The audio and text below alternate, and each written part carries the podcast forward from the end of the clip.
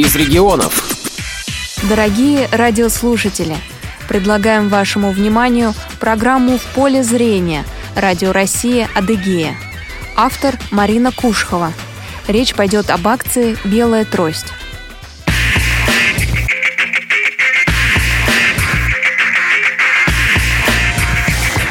Добрый день, в эфире программа «В поле зрения» в студии Марина Кушхова.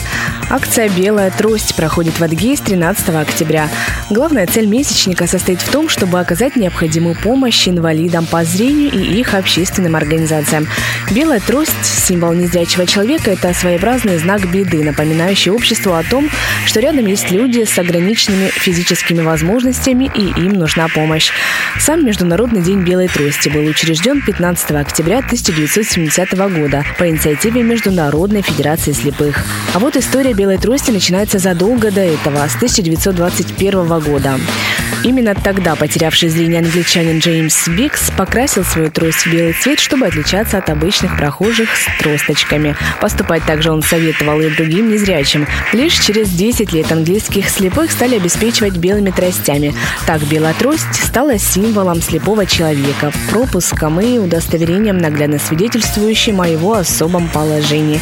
О том, как акция «Белая трость» проходит в Республиканском центре, рассказывает председатель организации Всероссийского общества слепых города Майкопа Алексей Хлопов. На сегодняшний день в республике Адыгея проживают и состоят на учете 1050 инвалидов по зрению.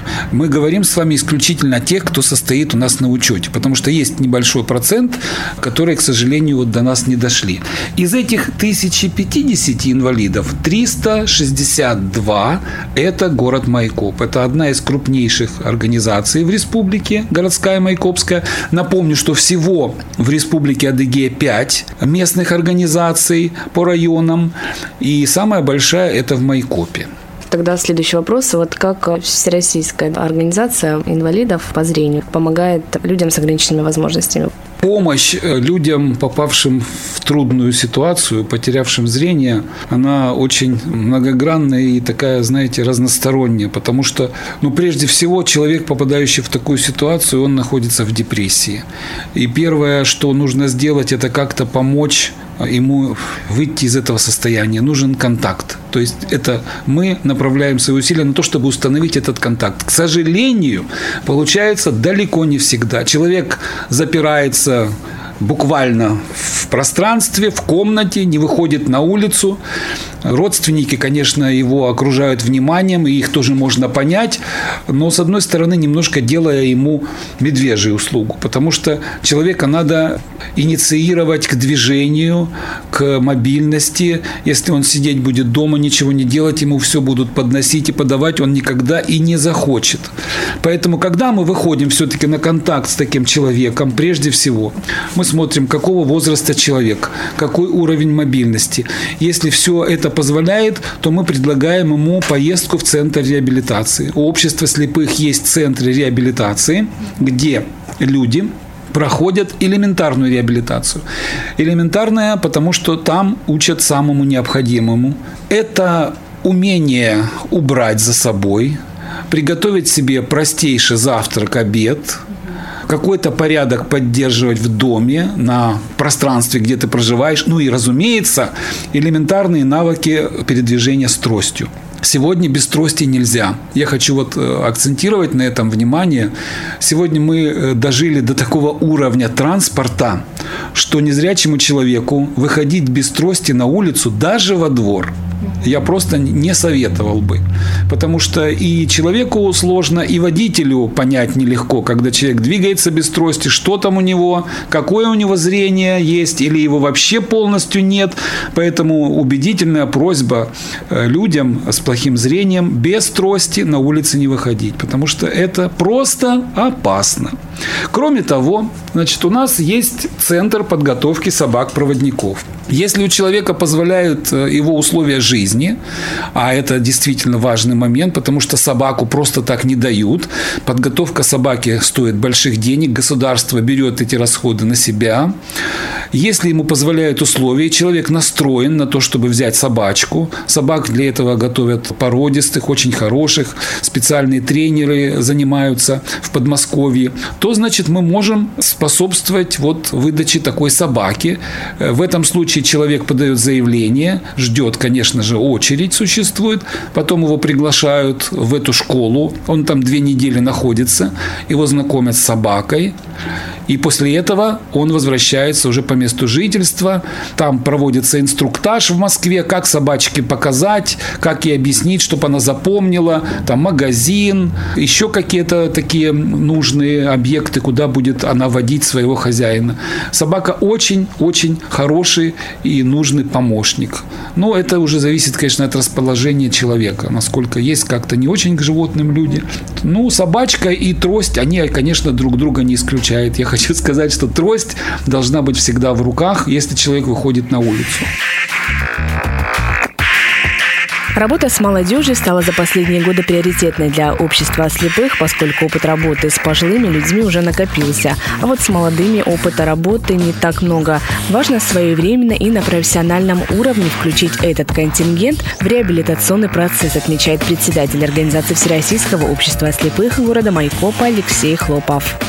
Вы знаете, у нас, конечно, есть работа с молодежью, хотя молодежи очень мало, и нас, с одной стороны, это радует, что молодые сегодня люди не слепнут, и если даже случается, не дай бог, какая-то проблема со зрением, то сегодня медики квалифицированную оказывают помощь. Вы знаете, что сейчас вот катаракта – это не такой грозный приговор, как, скажем, 30-40 лет назад. Сегодня есть хрусталики, многообразие этих хрусталиков, и человеку не дадут ослепнуть. А если человек все-таки сохраняет более-менее приличное зрение. Ну, вы знаете, во-первых, он не очень, конечно, стремится в общество слепых.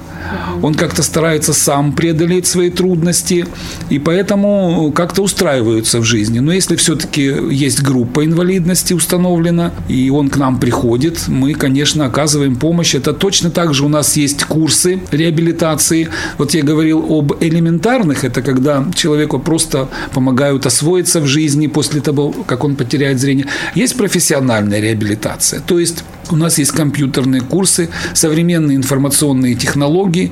Мы также посылаем людей в Москву, чтобы они освоили компьютер уже на новых условиях.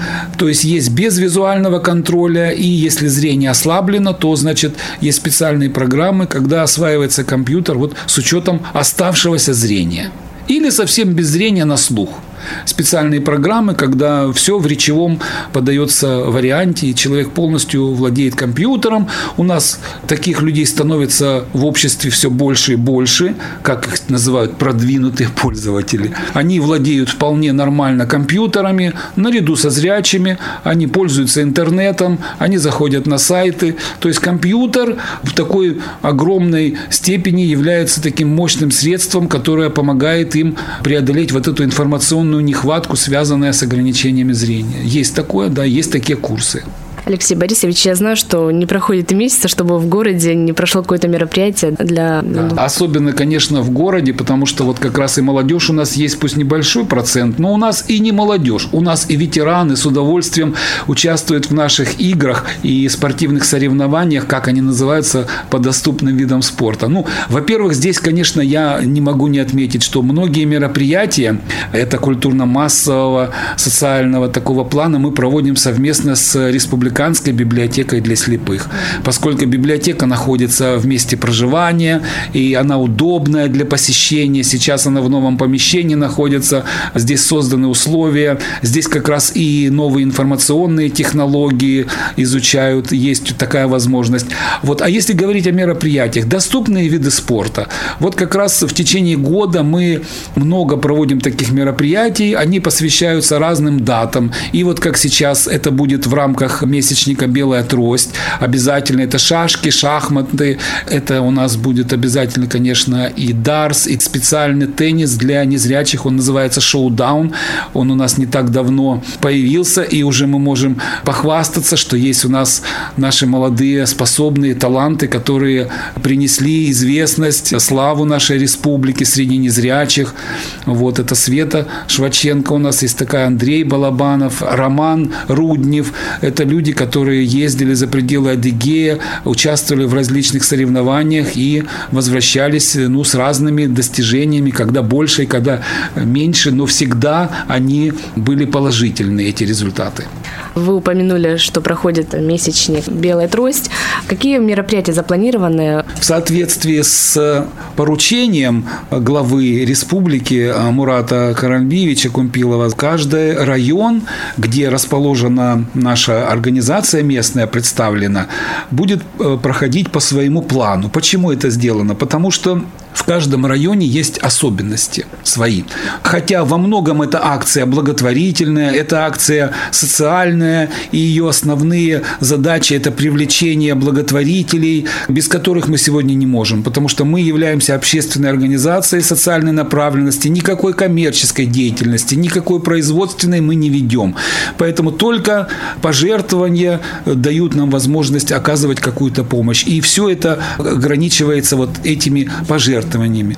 Поэтому в каждом районе будет проведена такая акция, уже дан старт. Ну, прежде всего, это посещение наиболее тяжело больных, это посещение дома-интерната, это работа какая-то будет обязательно с детьми с патологией зрения, это спортивные соревнования, как я уже говорил, по доступным видам спорта. Ну и, конечно же, обязательно концерты, марафоны, задача которых – это привлечение средств благотворительных для того, чтобы вообще всю нашу работу продолжать и поддерживать ее на каком-то более-менее таком приличном уровне. Ну и в завершении у меня будет последний да, вопрос. На какие проблемы инвалидов в Адыгее нам всем нужно обратить особое внимание? Вопрос хороший и правильный. Сейчас вот мы с вами упомянули, что появилась новая техника, появились новые компьютеры, доступные для незрячих, появляются сотовые телефоны говорящие, ну и многое-многое другое, что как-то облегчает жизнь незрячему человеку. Но остается главным и важнейшим одно – это взаимоотношения между здоровой частью населения и инвалидами. И здесь даже не столько важно, что это инвалид по зрению или какой-то другой категории, категории. Никакое техническое средство, никакое достижение самой последней науки не заменит доброты, внимания к человеку с ограничениями здоровья.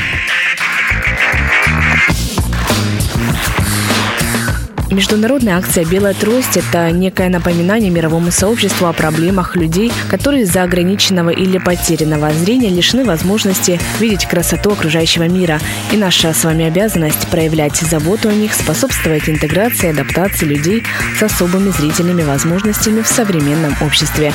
На сегодня это все. У микрофона была Марина Кушхова. Всего доброго и до новых встреч!